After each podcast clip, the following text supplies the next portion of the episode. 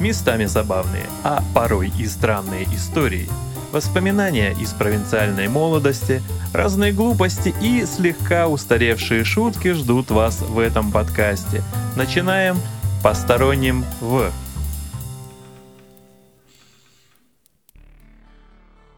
Ну что же, вот и прошла неделя. Снова здравствуйте. Меня зовут Олег. Кто-то называет меня дед. Но эти люди, они, конечно, не понимают, что дед это все-таки постарше, наверное, чем я. Но, с другой стороны, я же рассказываю вам всякие старческие типа байки. Поэтому, наверное, может быть, пускай и так. Зато у меня есть чем с вами поделиться на самом деле. И сегодняшний выпуск называется «Бам».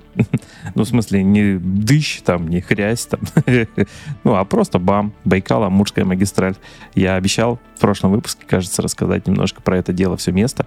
А, дело в том, что, как бы это так правильно выразиться, в то время, когда строили Байкал-Амурскую магистраль, в молодость моих родителей. Они почему-то решили внезапно заработать денег на автомобиль, и заодно там давали еще какую-то, не, не помню, как правильно это называется, но, в общем, что-то типа талона, ну, без очереди покупку автомобиля. В то время в Советском Союзе там был достаточно большой дефицит всего и вся. Поэтому за э, автомобиль, в принципе, некоторые люди могли себе позволить купить, но нужно было ждать большую очередь и такие вещи, как участие в каких-то грандиозных стройках. Стройка века ее называли, так же, как и Транссибирскую магистраль. И вот родители поехали. Видимо, отцу моему так приспичило обладать собственной машиной в 28 лет. Ему тогда было, мне, соответственно, 3. Вот они поехали. В принципе, ну, и меня туда тоже с собой взяли. Давайте я немножечко про сам БАМ расскажу, если кто-то из э, молодежи не знает. Это такая Байкало-Амурская магистраль. Ну, потому что она, в принципе, от Байкала до Амура приблизительно, ну, там основные такие пункты назначения Тайшет и Советская гавань, оно, естественно, дальше, чем Комсомольск на Амуре. Там Ванина, по-моему, какой-то порт, и э, протяженность у этой всей хрени в районе 3800 э, чем-то там километров. Ну, можете представить себе, да, то есть вот траектория такая между разными всякими населенными пунктами, там уже посередине всякие деревни, поселки и прочая история. Ну, строили, потому что была необходимость у страны грузы перевозить э, дешево, много, и сам проект зародился еще не при Советском Союзе, а даже в России. По-моему, что-то там 1880 какой-то год. Ну, то есть тогда еще подумывали, что вот неплохо было бы освоить там какой-то участок нежилых территорий нашей страны, коих очень много, чтобы сделать такую дорогу, которая будет всем полезна. И начали строить эту хрень аж в 1938 году, то есть еще до войны. И строительство, значит, проходило в сложных геологических и климатических условиях заняла более 12 лет, ну, в совокупности, потому что бросали, начинали. И один из самых сложных участков Байкало-Амурской магистрали был Северомуйский тоннель. Почему я сделал тут э, акцент такой, да, на нем? Потому что как раз-таки я жил с родителями три года в поселке Северомуйск. И там велась вот стройка того самого тоннеля. То есть, прикиньте, 79 год, и этот тоннель ввели в эксплуатацию в 2003 году. То есть вот мы оттуда свалили а, где-то в 1982 году, и через там 20 лет, капец. Чтобы вы понимали, да, то есть е- наша страна-то огромная, не везде там какие-то мелкие леса, равнины там и прочее. Есть большие горы, там тайга и все вот это на свете. Как-то нужно, чтобы построить дорогу, нужно не только огибать эти горы, сносить там какие-то ну, холмы там и прочее, и выкорчевывать деревья, да, иногда это невозможно, потому что в обход какой-то горной гряды получится невыгодно пускать транспорт, поэтому придумали, что можно делать проход сквозь горы, да, в них делать тоннели. И вот один из них был Северомойский туннель. Я не знаю, надо гуглить, сколько он там по протяженности. Ну, короче, я вам сейчас не об этом, вы, наверное, там уже уснули совсем все. Соответственно, мое детство с 3 до 6 лет протекло вот э, в поселке Северомойск с моими родителями. Отец занимался непосредственно строительством, точнее, бараков для людей, которые приезжали.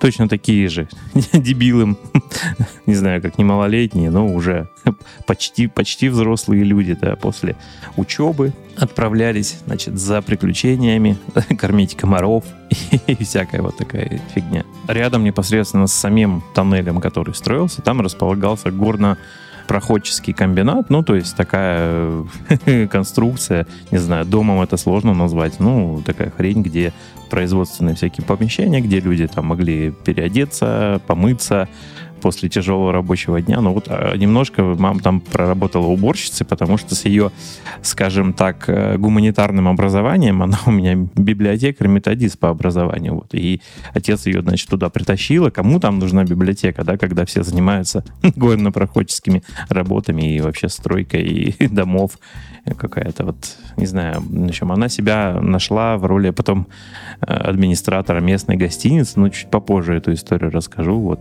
у меня, соответственно, тоже вот этот кусочек детства, который так там прошел, он э, не просто так, да, остались впечатления, воспоминания, и одно из самых главных заключается в том, что холодно. Блин, мать его, офигеть, как холодно.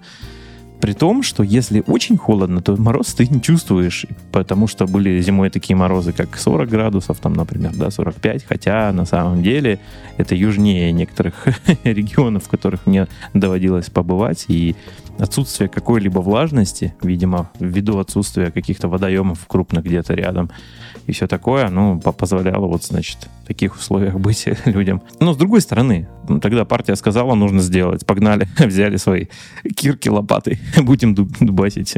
ну, на самом деле нет.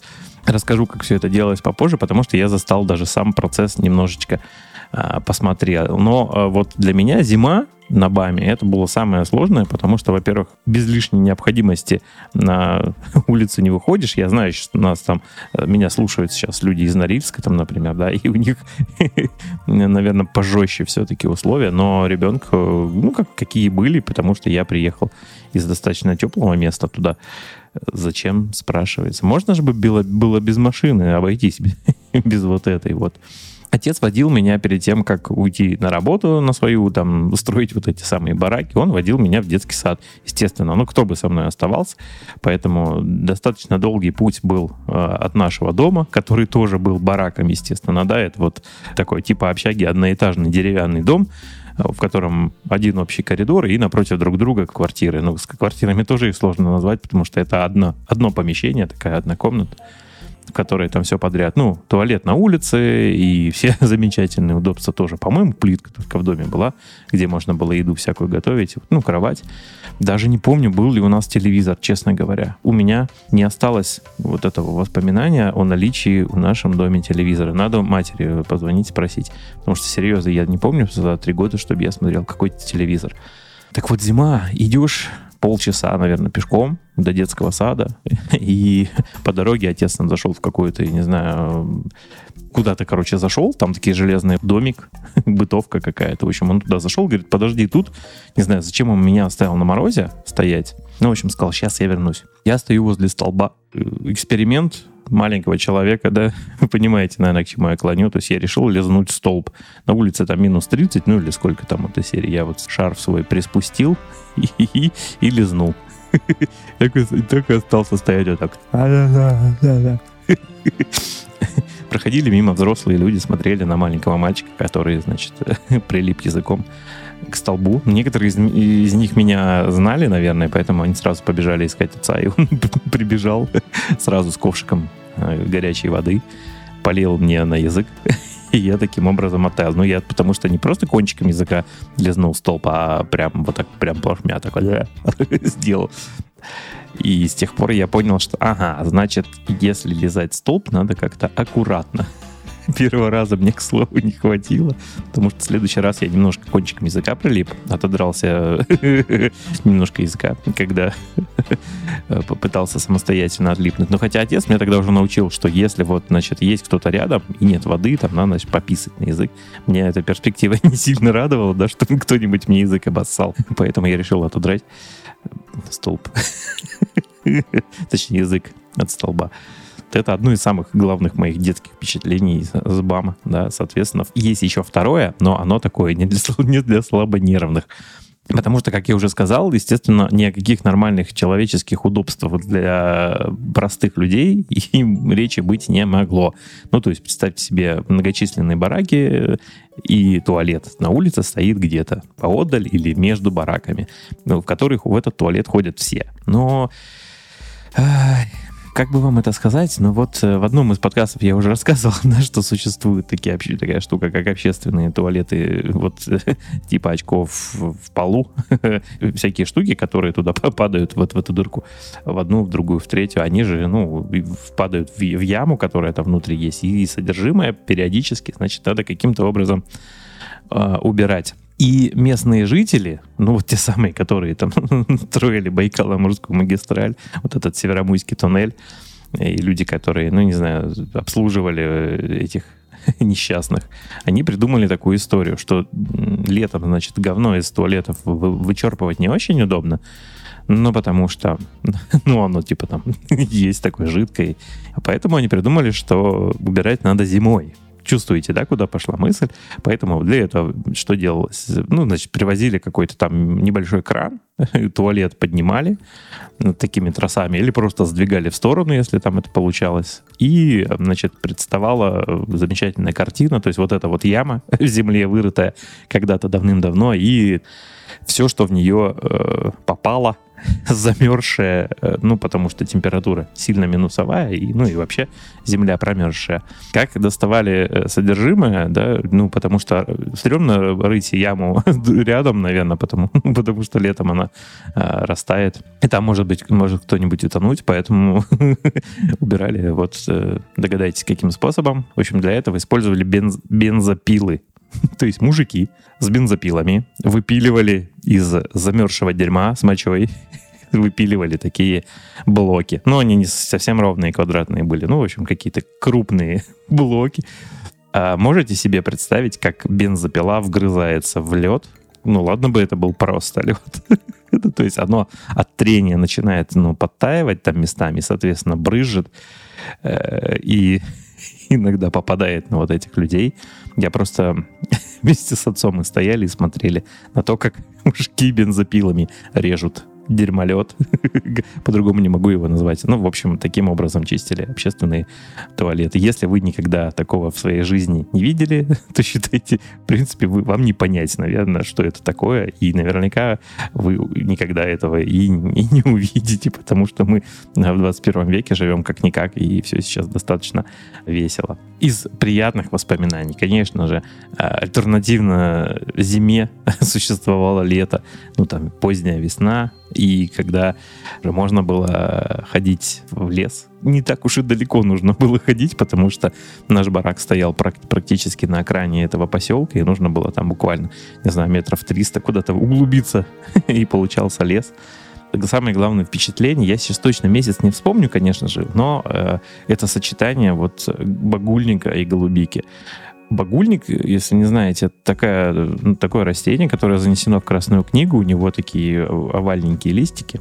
И когда он цветет такими розовыми цветочками, запах стоит просто чумовейший ты идешь по лесу, и просто весь лес пахнет багульником. Но, опять же, когда вы, может быть, э, понюхали, может быть, когда-нибудь багульник, вы не сможете представить тот вот богатство аромата, которое в этом лесу есть. Э, не помню, кстати, никакой, никакой живности, там, никаких медведей, волков и прочее, наверное, потому что никогда один туда не ходил.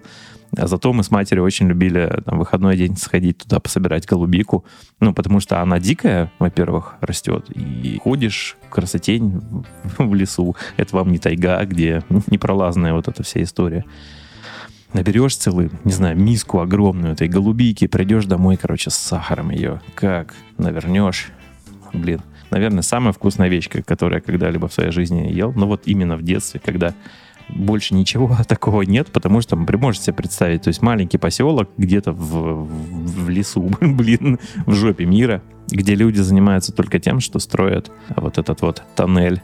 И как раз сейчас про, про то, как его э, строили. Давайте я вам лучше сначала расскажу, как я ходил к отцу на, на работу. Ну, то есть, как бы он меня с собой летом там, и когда не холодно брал, ну, если мне не хотелось в детский сад. И мне, в принципе, нравилось то, что я видел. Потому что э, то, из чего делается барак, ну, дом деревянный, да, оно изначально, ну, не так выглядит, конечно же, когда вы, ну, внутрь заходите уже в готовый. То есть есть э, бараки были, которые недостроенные, у которых были только, значит, только основа торчащие такие палки столбы ну, из земли. Естественно, делали небольшой фундамент, ну, закапывая, опять же, какие-то брусья, потому что, ну, в землю, потому что не собирались, в принципе, надолго все это дело, а собирались вообще, на самом деле, насколько я помню, быстро построить этот туннель и ну, ликвидировать потом поселок. Кстати, он до сих пор там существует. Недавно смотрел в Ютубе репортаж, потому что решил вспомнить молодость, так сказать погуглил и нашел там замечательные, в кавычках, новости поселка Северомуйск. Так вот, приходишь э,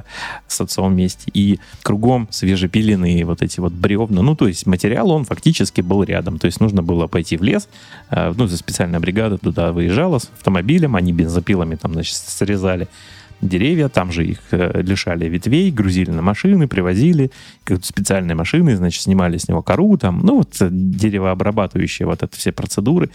Я чего хочу вот вам сказать, это знаете, как классно пахнет? Ну, то есть, во-первых, в том месте, где э, очищают от коры там и от всяких веток, это пахнет сов, ну, совмещенно с елью, потому что, насколько я помню, то есть из ели, там кедр, может быть, рос, отдельный запах, да, а когда уже стоит дом, ну, барак уже практически готовый, никаких отделочных работ там еще не начиналось. Ну, хотя, с другой стороны, какие там отделочные работы? Там арголитом, по-моему, обшивали стены, а, щели там законопачивали пакли и прочим. Но запах настолько яркий. Может быть, я просто люблю яркие запахи, не знаю, не знаю, как вы, но э, непередаваемые совершенно впечатления, когда вокруг тебя очень много свежераспиленного дерева. Именно оно, оно стоит с воздухом, смешивается, значит, перемешиваются эти запахи, ароматы. И э, очень прикольно было наблюдать, когда смотришь на вот эти стены, а там ползают маленькие такие клопики. Оранжевые, красные, зеленые. То есть я не знаю, откуда они все берутся, но то есть и, и будут ли они потом грызть э, людей. Ну, наверняка у них происхождение какое-то лесное у, у этих насекомых. Ну, блин, это такое какое-то, знаете, как будто открыть шкатулку с чем-то, там, драгоценностями. То есть ты стоишь, на, смотришь на эти стены, а там куча вот этих клопиков маленьких, таких, ну, они размером, да не знаю, с головку булавки какой-нибудь, даже меньше, наверное, такие крохотные, маленькие, шебуршатся, везде шевелятся. Такое прям, вот развлечение у меня было наблюдать вот это все, смотреть, как пилят, смотреть, как, э, значит, ставят там от себя балки, друг другу подгоняются, забивают там э, гвоздями огромными, все это дело. Не знаю, как вам. Вы наверняка, многие из вас этой всей хрени не видели. Но э, зато я знаю, как строят дом. Ну, приблизительно так вот, наблюдал, наблюдая сам процесс, я сделал выводы. Естественно, ну, дома стояли, э, бараки стояли не просто с топи там печкой и еще чем-нибудь, старались все-таки подвести туда а, ну, отопление и горячую воду. То есть э, параллельно значит, рассчитывали, где пойдут трубы.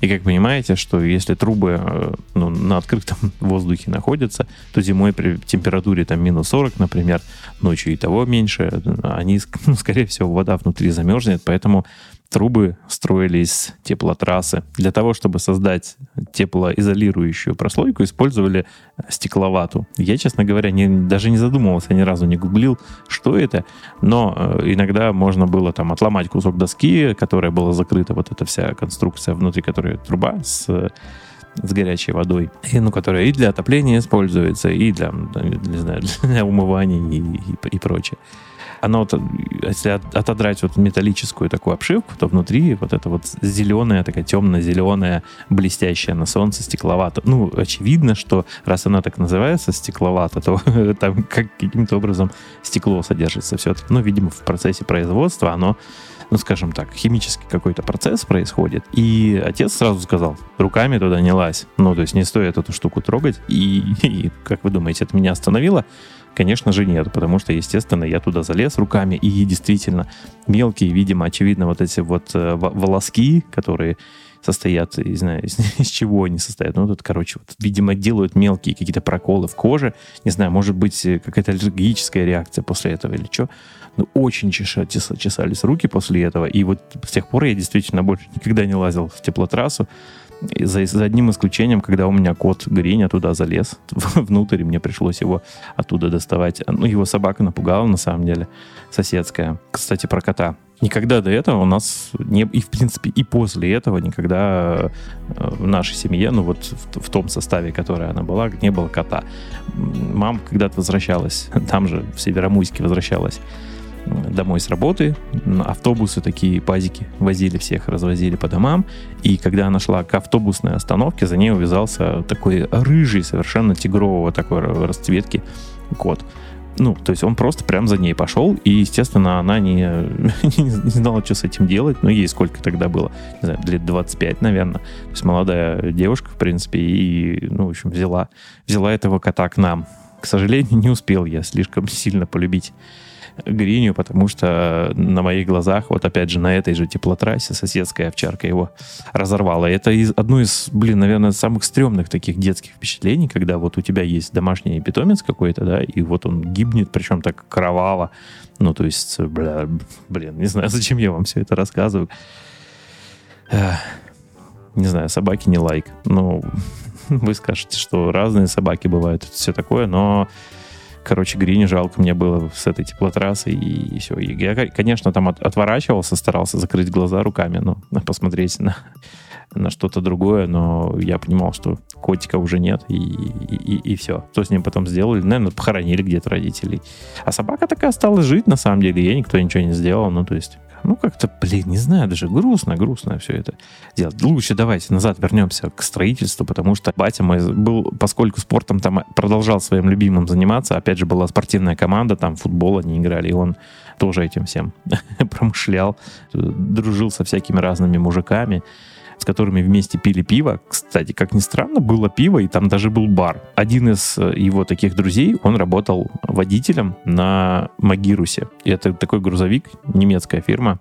Кстати, спросите, да, почему на советской стройке не было советских автомобилей? Серьезно ну, попадались редко но достаточно какие-то КАМАЗы, но в основном это были германские Магирусы, грузовики и Татры, чехословацкие. Сейчас, ну, Чехия, конечно же, но странно, серьезно, одни эти машины, видимо, какой-то был госконтракт на закупку этой техники, и сами, видимо, не успевали производить нужное количество. Может быть, не были они для работы в таких условиях при, ну, приготовлены как-то, может быть, в минусовой температуре плохо все это дело работает. Короче, один раз мужик этот приехал прям почти к, к нашему дому, и отец меня, значит, позвал и говорит, поедешь, ну, пускай условно, я не помню, как его звали, там, дядя Леша, поедешь с дядей Лешей в штольню, как бы это вам попроще объясни. Ну, ну, это вот, грубо говоря, сам туннель, где ну, забой, где работает буровая машина, где, значит, загружают там специальными экскаваторами там и прочим вот эту породу, которую внутри из горы выколупывают, и, значит, они загружают в машину, они оттуда ее вывозят. Ну, потому что нельзя же просто так бурить и сваливать там отходы куда-то в сторону. Короче, буровая установка Робинс, американская, опять же, да. Но вы наверняка смотрели какие-нибудь фантастические фильмы, когда заходит в пещеру к дракону, там какой-нибудь рыцарь. И огромная пещера, и, судя по всему, в ней живет огромный дракон. Так вот, когда подъезжаешь к туннелю непосредственно в вот этой дырке в горе, ну, ты, у тебя ассоциации исключительно такие, что вот огромная пещера в огромной горе, и внутри живет дракон. Конечно, там есть освещение какое-то, там, вот знаете, вот на таких палках деревянных фонари стоят, там провода по ним висят но э, места хватает так, что проезжают два автомобиля. Значит, чтобы один въезжал, другой выезжал. То есть, и вот я вот этот цикл непосредственно, как мы заехали, значит, э, в саму штольню, э, как загрузили, то есть я вылез из машины, посмотрел, как загружают этим большим экскаватором породу, кучу всего, всего вот это, и где-то вдалеке я видел какую-то огромную металлическую такую машину. Ну, то есть, как я понял, это вот и была вот эта вот Робинс, буровая установка, Конечно, глобальные такие впечатления. То есть я такой маленький человечек, который смотрит, вот находясь в огромной вот этой пещере, а там, знаете, такой еще эффект, потому что порода, она, ну, когда ее бурят, э, это же не просто камни какие-то, да, которые вот так а, огромные массивы э, породы, в которой содержатся всякие разные вещества, там, и когда на них попадает свет, оно все блестит, такой переливается. То есть это не просто там грязь какая-то, знаете, или булыжники, там еще что-то. Ну, оно чистое на самом деле, потому что это не земля, а потому что это уже, ну, камень с вот этими всякими разными минералами. И у меня дома, я, кстати, взял себе как раз тогда пару кусков красивой породы. Ну, то есть мне дядька такой говорит, на, возьми домой, потом отнесешь, будет у тебя, типа, сувенир из, из забоя. И потом мы сели назад, куда-то долго-долго-долго-долго ехали, значит, выгрузили этот, всю эту породу, которая была в кузове, высыпали, и он отвез меня домой. Больше я, конечно, уже туда не попадал, зато я попал э, вместе с мамой уже на ее тогдашнюю работу в гостиницу, потому что она работала там администратором, видимо, единственным человеком, у которого было достаточно образования и который умел говорить на английском языке. Ну, потому что там жили американцы. Это, собственно говоря, инженеры, которые привезли. Ну, то есть мы вроде как тогда... Холодная война, по-моему, уже закончилась тогда, да? Или нет? Наверное, не закончилась, потому что Олимпиаду-то в 80-м году мы не принимали американцев и прочих. Да-да-да-да-да. И каким-то образом был все-таки госконтракт на поставку вот такой техники из Америки. И люди, которые ее обслуживали, да, которые там рассказывали, какие пользоваться, они, ну, вот были американцы. А, не помню, сколько их было, по-моему, человек 5 или 6. Вот э, постоянно они там жили, уезжали домой, возвращались. И, ну, вот эти... Один был, по-моему, негр. Ну, как это, афроамериканец, правильно говорить сейчас, да? То сейчас меня зашеймят, скажут, блин, дед не знает, что есть негры, есть а, эти афроамериканцы. Когда я зашел туда, ну, то есть после нашего вот этого барака, в котором практически еще ничего нет, там это деревянная кровать большая, там, да, на которой мы там все спим, или у меня была своя отдельная, ничего нет, ни игрушек, нифига. Ну, то есть прям, то есть такие спартанские достаточно условия. Ну, естественно, какое-то бухло там, вот, и тогда, кстати, угощали моих родителей, американцев, всяким импортным бухлом. Там вот этот Джонни, Джонни Уокер, говорит, сельпо навалом после, говорю, вот этого барака, вот эта гостиница для американцев, такое ощущение, что ее прямо для них специально построили. Потому что в маленьком поселке, в котором там, я не знаю, сколько там людей, 200, там 300, в гостинице был, во-первых, бассейн небольшой, такой примерно 2 на 2, наверное, да, где-то так, 2 на 2, ну, я вообще впервые, впервые в жизни видел в доме бассейн. Ну, то есть, чтобы ты заходишь, и там можно было... Там была сауна, соответственно, в этом бассейне можно было плавать там был бильярдный стол. Ну, вспоминайте еще раз, да, это вот в районе 80-х, начала 80-х годов. Кругом ковры, нормальная мебель, ну, то есть э, собрали. Там телевизор в углу стоял. В общем, говорю, вот этот бильярдный стол, за которым они играли, то есть они вот там пили коньяк, вино ходили. И я не понимал, как это возможно. Ну, то есть мы, значит, живем в каком-то бараке, но тут есть такое крутое место, которого я даже в своем родном городе никогда не видел. Ну, то есть я был в гостинице, у меня бабушка в гостинице работала, и я такого тоже не видел. Даже номер люкс, он даже близко не был на это похож, потому что реально очень круто сделан ремонт, там, ну, там красиво, красивые обои, какие-то люстры красивые, я говорю, вот эти ковры везде, и все. И это, это вот проще увидеть в каком-то фильме, наверное, да, вот тех лет, может быть, которые показывают э, про какого-нибудь Джеймса Бонда там вот где-нибудь, но, ну, приблизительно картинку вам описываю. Короче, я был в полном шоке, как это возможно, тем более, что вроде как американцы, враждебная страна для нас была, и для них создают вот такие условия. Кроме них в, в этой гостинице никто не жил. Такое ощущение, что ее построили специально для них.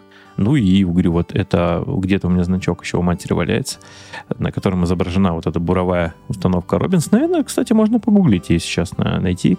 Ну, в общем, сами сделать не могли. Ну, то есть нужно было взять чужую разработку, которая будет вот сквозь гору идти, выбрасывать эту породу. Люди русские, они могли, то есть обслуживающим персоналом быть, вот возить, э, значит, эту породу на машинах, значит, экскаватором ее нагружать и там что-то еще делать с этой буровой установки. Короче, сами толком ничего, к сожалению, видимо, сделать не могли. И если возвращаться, опять же, к баракам, к нашим, один раз я заболел малярией э, Блин, да нет, наверное, не буду рассказывать, потому что когда ты лежишь, и ты вот этой кровати, ничего вокруг нет, и тебя трясет там, не знаю, неделю, наверное, подряд калашматит, вот прям температура там высокая, а потом наоборот потеешь, э, трясешься, ну, не знаю. Короче, сказали, что малярия была, не знаю, я, я не верю. С тех, не, с тех пор я боюсь вот этих комаров больших, знаете, которые на самом деле к малярии никакого отношения не имеют.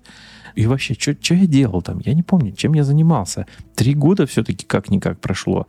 У меня вроде какие-то друзья были, подружки даже, по-моему, девочки были. Ну, опять же, вот, эти, вот этот барак, в котором мы все вместе жили. Из главных, наверное, моих развлечений я помню, что э, летом у нас самая популярная игра была э, это брызгалками брызгаться. Ну, то есть набираешь водички там в такую... Делали когда-нибудь брызгалку? Блин, а то я вам сейчас рассказываю. Короче, берете тюбик из-под какого-нибудь, я не знаю, из-под клея, из-под чего-нибудь, ну, который мягкий такой резиновый. И в крышке делаете дырку, туда, значит, засовываете не колпачок, а кусок шариковой ручки, ну, чтобы из того места, куда вставляется там пишущий вот этот стержень, чтобы оттуда брызгало. Ну, такой способ создать достаточно большое давление, ну, и можно было брызгать на дальнюю дистанцию. Брызгалки у моих друзей были сделаны из из-под канцелярского клея, клея такие резиновые бутыльки были, и брызгало. Короче, это у них стрёмно, потому что очень маленький объем воды туда помещался, и достаточно часто нужно было бегать к бочке, в которой ну, вода там скапливалась. Или из лужи можно было набрать, конечно же. Потому что я в то время смекнул. Напротив нашего барака был магазин со всякими как хозяйственными товарами. И там продавалось немецкое жидкое средство для стирки в однолитровой бутылке. Прикиньте, литровая бутылка – ну, такая подходящая, как раз-таки мягенькая, которую можно сдавливать, и вот это все. И стоила, как я помню, как, э, как сейчас, она стоила рубль. Я говорю, мам, ну, мне нужна вот эта бутылка. Я прямо ее за руку взял и повел. Она говорит, да блин, я мылом стираю, там еще чем-то. Ну, в общем, говорит, рубль это много. И, в общем, куда это все девать? Я, короче, ее все-таки уговорил. Говорю, ну, мне очень нужна эта бутылка.